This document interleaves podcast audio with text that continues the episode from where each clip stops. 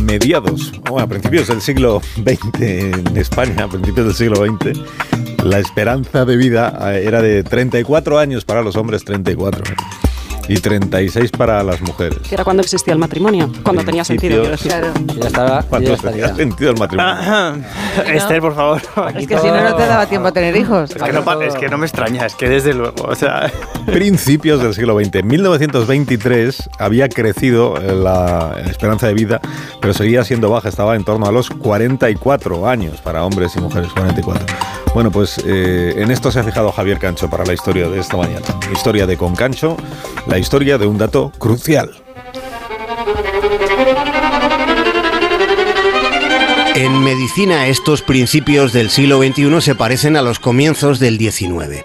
Hace 200 años también existía una percepción de cambio por nuevas tecnologías y por otros modos de definir y clasificar las enfermedades. Las sensaciones se parecen con dos centurias de diferencia.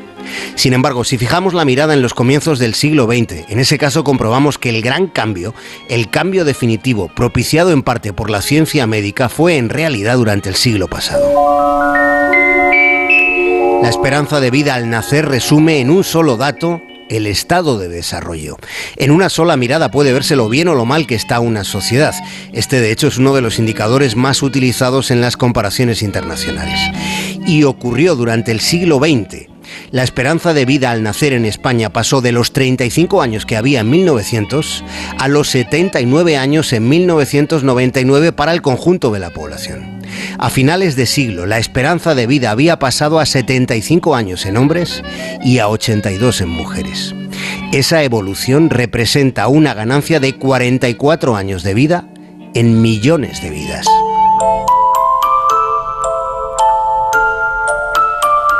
Durante el siglo XX, en España, la esperanza de vida solo retrocede dos veces. La primera por la pandemia de gripe de 1918. Los médicos de la época recomendaban aspirina, en dosis que ahora se considerarían contraproducentes, quinina, preparados con arsénico, con aceite de alcanfor o aceite de ricino. Incluso algunos animaban a que la gente fumara pensando que la inhalación del humo mataba los gérmenes. La esperanza de vida también sucumbió por la guerra civil, afectando mucho, muchísimo a los varones. En España las mejoras en esperanza de vida fueron muy pequeñas antes de 1940, aumentando de forma significativa a partir de entonces. La esperanza de vida ha crecido más en las mujeres que en los hombres de forma consistente durante el siglo XX, sobre todo entre 1920 y 1994. A la hora de morirse, esa diferencia de género era de algo menos de dos años a principios de siglo, pasando a más de siete años en la década de los 90. Es previsible que la diferencia de género en la esperanza de vida se reduzca algo en las próximas décadas, debido a la incorporación de las mujeres a comportamientos relacionados con la mayor mortalidad de los varones, como el consumo de alcohol y tabaco. También por una mayor supervivencia de hombres con enfermedades cardiovasculares debido a las mejoras en el tratamiento y en la prevención. Los avances en esperanza de vida se debieron a la mejora de las condiciones de la infancia durante los dos primeros tercios del siglo XX.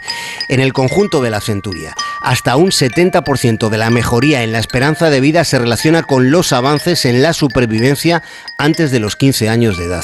También a la mejora de un 35% en la supervivencia durante el primer año de vida. Pero por otra parte, el progreso continuo de la esperanza de vida durante el último tercio del siglo XX es atribuible a las mejoras en la técnica sanitaria, habiendo sido fundamental el acceso a la medicina en la población de edad avanzada, lográndose así una mayor longevidad. Esto es lo que ha pasado, lo que pasó durante el siglo XX. La pregunta es, ¿qué va a ocurrir a partir de ahora? La esperanza de vida seguirá mejorando en España, pero difícilmente podemos esperar mejoras espectaculares. Es conocida la correlación entre esperanza de vida al nacer y la renta per cápita de un país. No siempre van de la mano, pero suelen estar muy cerca.